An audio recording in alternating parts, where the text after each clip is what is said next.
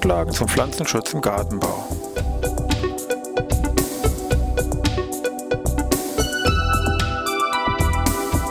Ein wöchentlicher Podcast der Forschungsanstalt für Gartenbau an der Fachhochschule Weinstefan von und mit Thomas Lohrer. Für Gartenbaustudenten und alle anderen, die sich für Krankheiten und Schädlinge an Pflanzen, deren Biologie und Bekämpfung interessieren. Thema heute Gespinstmotten. Ja, ich begrüße wieder an Wein Stefan jetzt in einer neuen Podcast-Ausgabe Pflanzenschutz im Gartenbau. Geht also heute hier, ja, Gespinst im Bereich Gehölz. Wenn man jetzt also da sowas entdeckt, ist vielleicht die Frage gleich, sind es denn immer Gespinstmotten? Ne? Ist eben so einfach ist es, wie gesagt, dann doch nicht. Gibt auch eine ganze Reihe anderer, wesentlich natürlich hier Insektenlarven, also Schmetterlingslarven, die solche Gespinste an Gehölzen hervorrufen können.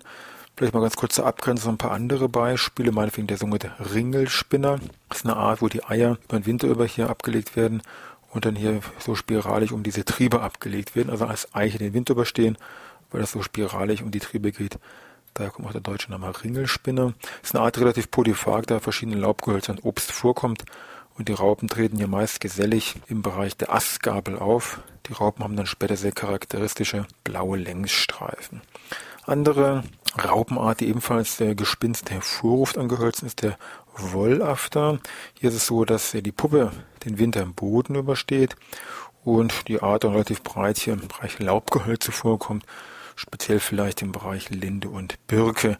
Die Raupen spätestens ein bisschen ja bläulich, also deutlich bläulich gefärbt mit solchen rötlichen Höckern, sag ich mal. Goldafter, noch ein anderes Beispiel, ist äh, eine Art, die auch sehr häufig vorkommt. Laubgehölze, Obst, äh, relativ breit gefächert, Weißdorn, so bevorzugte Pflanze vielleicht. Wichtig ist hier im Gegensatz zu den anderen Arten, hier bewintert die Raupe, und zwar in entsprechenden Nestern. Und da muss man auch im Entfernen ein bisschen vorsichtig sein, weil eben solche Goldafter-Raupen hier entsprechende Hautreaktionen zur Folge haben. Also man sieht eher Handschuhe an. Das nur als Einstieg. Also wenn Gespinste an Gehölzen auftauchen, bin ich nicht unbedingt bei den Gespinstmotten. Es kann sein, andere Beispiele wären eben hier sowas wie Ringelspinner, Wollafter und Goldafter. Wir wollen uns aber heute speziell eben mit diesen Gespinstmotten beschäftigen. Eine eigene Schmetterlingsfamilie der Iponomoetide, eine Familie hinter der Kleinschmetterlinge, die ja im Europa, mitteleuropäischen Raum mit ungefähr, sage ich mal, 100 Arten hier in der systematischen Klassifizierung vorkommen. Wie kann ich nun hier Falter und Raupen mal so grob klassifizieren? Die Falter gucken wir uns mal speziell diese Gattung Iponomeute an. Das ist die wichtigste, relativ klein, Spannweite so sagen wir, 20 Millimeter und kleiner. Besonders auffällig Vorderflügel deutlich weiß mit schwarzen Punktreihen versehen. Hinterflügel natürlich hier ein bisschen versteckt natürlich, grau-braun gefärbt. Insgesamt eine sehr auffällige Erscheinung hier am Busch, am Baum, am Stamm, aber relativ flugträges Tier. Die Raupen sind mehr so gelb-bräunlich gefärbt, dunkle Punkte auch auf dem Körper verteilt, dunkler Kopf, in der Regel dunkles Nackenschild, ein bisschen fleckig und taucht eben in diesen Gespinsten auf. Falter und Raupen sind also relativ ähnliche. Das heißt, am besten unterscheidet man hier diese einzelnen Arten mit Hilfe seiner betreffenden Wirtspflanzen. Die gucken wir uns gleich noch genauer an. Aber jetzt erstmal vielleicht ein paar Angaben zur Biologie der Tiere, ganz wichtig ist. Und dann wollen wir uns auch mit der Schadfügung angucken, beziehungsweise die Fragen zur Bekämpfung klären.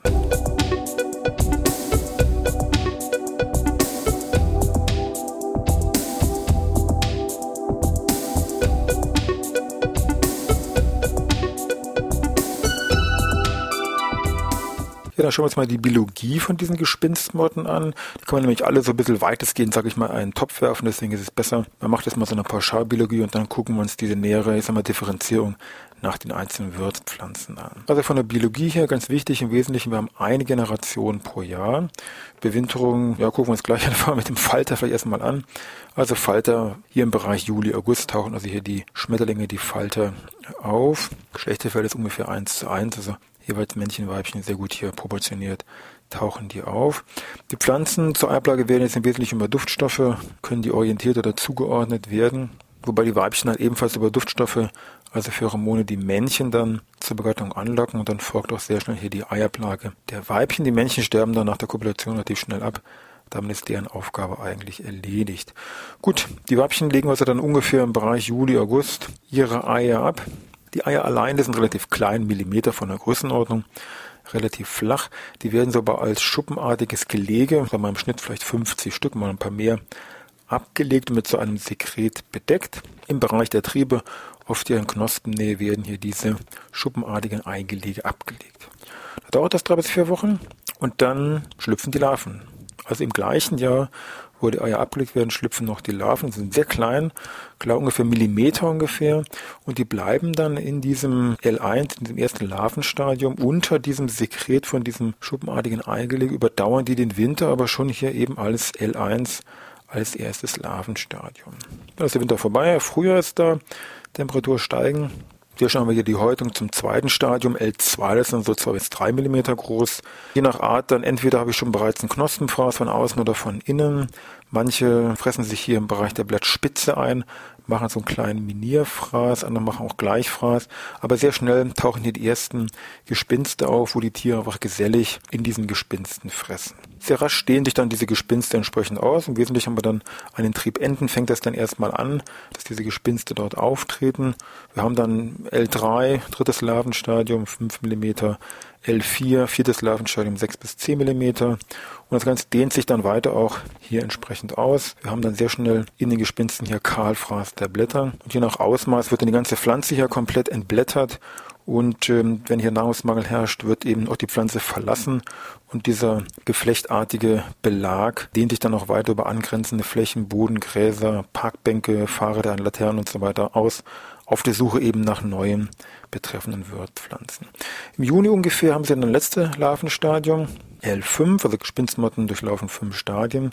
Da haben wir so 10 bis 18 Millimeter und das ist auch aufgrund der Größe schon fast klar der Zeitpunkt, wo hier der Hauptfraßschaden eigentlich stattfindet. Die Verpuppung erfolgt dann in Kokons innerhalb dieser Gespinste, also an der Pflanze, also keine Abwandlung in den Boden oder so, sondern hier in den Gespinsten an der Pflanze erfolgt ja die Verpuppung. Aber nicht alle Larven verpuppen sich. Ein Teil der Larven der Raupen verbleiben, was sogenannte Wächterraupen verbleiben die zurück, die eben hier ständig diese ganzen Gespinste ausbessern, weil diese Gespinste auch einen Schutz für diese Larven darstellen. Und diese Wächterraupen sterben dann häufig auch zum Ende hin ab, ohne sich also hier letztendlich zu verpuppen. Die, die sich verpuppt haben, also sagen wir die große Masse, ganz klar, die tauchen dann nach 14 Tagen ungefähr, tauchen dann die Falte auf und dann fängt eben der Zyklus, wie wir es eingangs geschildert haben, Bereich Juli, August, fängt dann dieser Zyklus wieder von vorne an.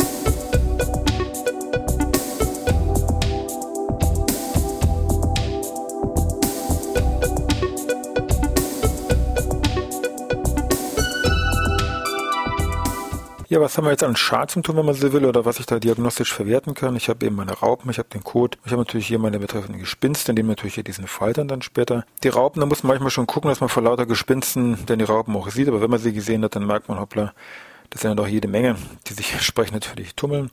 Bei dem Kot, auch da liegt man im Boden, liegt jede Menge Kot, also wenn man so will. Jetzt ökologisch gedacht wird natürlich sehr viel von den Nährstoffen, die jetzt ja der Pflanze entzogen werden, wieder letztendlich über so eine Art organische Düngung wieder zugeführt. Ansonsten meine Gespinsten, muss man sagen, die sind sehr stabil und reißfest. Biologisch vielleicht nochmal kurz der Hinweis, also Gespinste werden durch die Raupen gebildet. Speziell gibt es sogenannte Spinndrüsen, die hier im Bereich Labium, also Unterlippe im Bereich der Raupen, ist nochmal deren Lokalität für den, der das jetzt nochmal genauer wissen möchte. Ja, diese Gespinste, hatte ich schon gesagt, sehr stabil und sehr reißfest und die wurden früher auch als, ja, als richtige Malunterlage verwendet. Das ist kein Witz.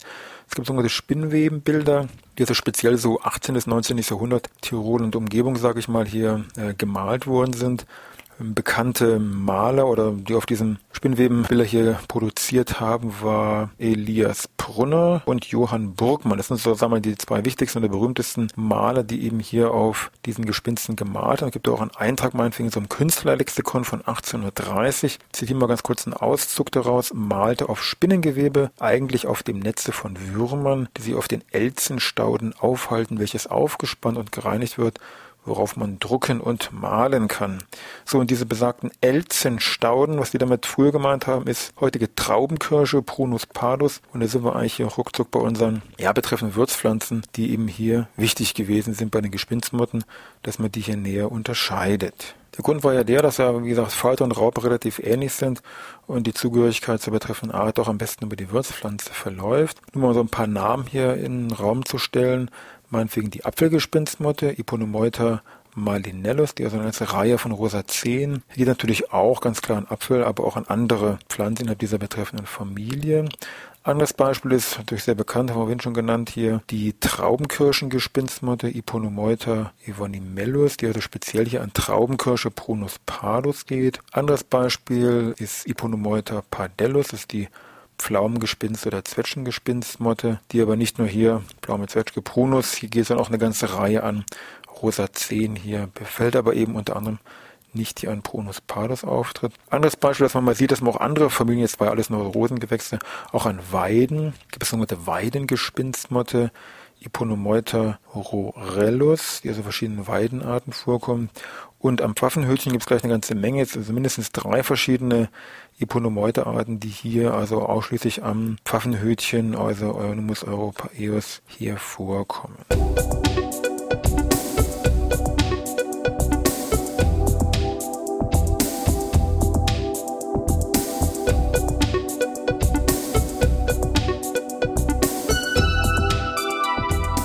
Ja, was ist nun die Folge von diesem doch, wenn man so will, auf den ersten Blick doch sehr massiven, ja, echten Kahlfraßschaden? Also der Kahlfraß ist jetzt da nicht wegzudiskutieren, aber ist der Vorteil, ich habe natürlich hier vom Grundsatz her nur eine Generation pro Jahr und dass dann, wenn hier die Verpuppung stattfindet, sich eigentlich alle befallenen Sträucher mehr oder weniger wieder komplett neu austreiben. Hier Stichwort, sage ich mal, Johannistrieb.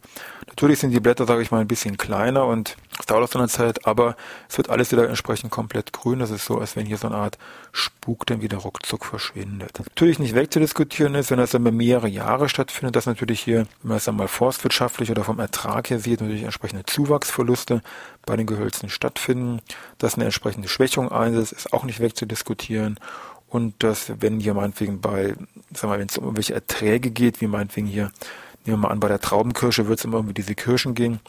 Und ich habe da sehr dramatische Ausfälle. Dann natürlich würden diese Raupen der Gespinstmotten auch im zeitigen Frühjahr hier vielleicht sehr viele von diesen Blütenknospen schädigen. Ergo habe ich dann noch eine geringere Blüte im Jahr und damit auch geringeren Fruchtertrag. Also an mehreren Baustellen natürlich wirken hier diese Raupen schon eines lässt sich jetzt gar nicht wegdiskutieren. Aber wichtig ist, die Bäume, Sträucher treiben durch Johannistrieb wieder mehr oder weniger komplett neu aus und werden eigentlich wieder im gleichen Jahr komplett grün. Das ist eigentlich ein ganz erstaunliches Phänomen. Bei der Bekämpfung gibt es natürlich verschiedene Strategien. Was natürlich ganz einfach ist und was man auch effektiv machen kann, ist einfach im zeitigen Frühjahr die einzelnen Pflanzen beobachten und die ersten Nester einfach frühzeitig herausschneiden. Dann ist der Spuk eigentlich hier vorbei. Wer nur wenige Pflanzen hat, so ein Privat-Hobbygarten, natürlich könnte auch, wenn er Zeit hat, sich einfach mal diese Pflanzen ein bisschen näher angucken und gucken, ob er diese einzelnen Eigelege hier wiederfindet, wo er sie hier die L1-Stadien unten drunter sitzen und die einfach durch Schnittmaßnahmen entfernen. Äh, Raupenbekämpfung muss man immer im Blick haben, in dem Moment, wenn die in diesen Gespinsten drin sind, ähm, sehr schwierig, weil die Gespinste fängt, fängt natürlich sehr viel von dieser Spritzbrühe ab.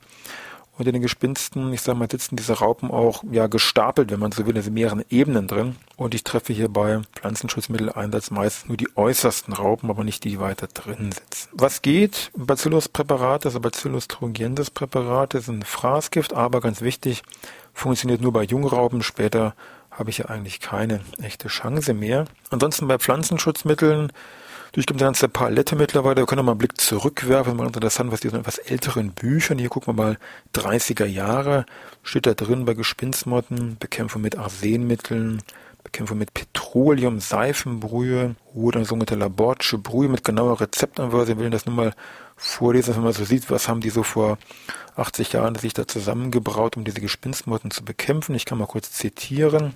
Man löse 100 Gramm reines Ätznatron in 3 Liter Wasser auf, gebe 1,5 Kilogramm Fichtenharz hinzu und erhitze die Mischung über gelindem Feuer unter Umrühren. Dann füge man noch 3 Liter Wasser hinzu, gieße das Ganze durch ein Metallsieb, um die Unreinigkeiten des Harzes zu entfernen und setze noch 1 Liter 22-gradiges Ammoniak hinzu und dann zum Gebrauch verdünne man endlich diese Brühe noch bis auf 100 Liter mit Wasser. Also jede Menge Experten haben da an irgendwelchen Mixturen gearbeitet. Heute geht es im Wesentlichen, haben wir schon genannt, hier Richtung Bacilluspräparate, sofern jetzt überhaupt Bedarf besteht.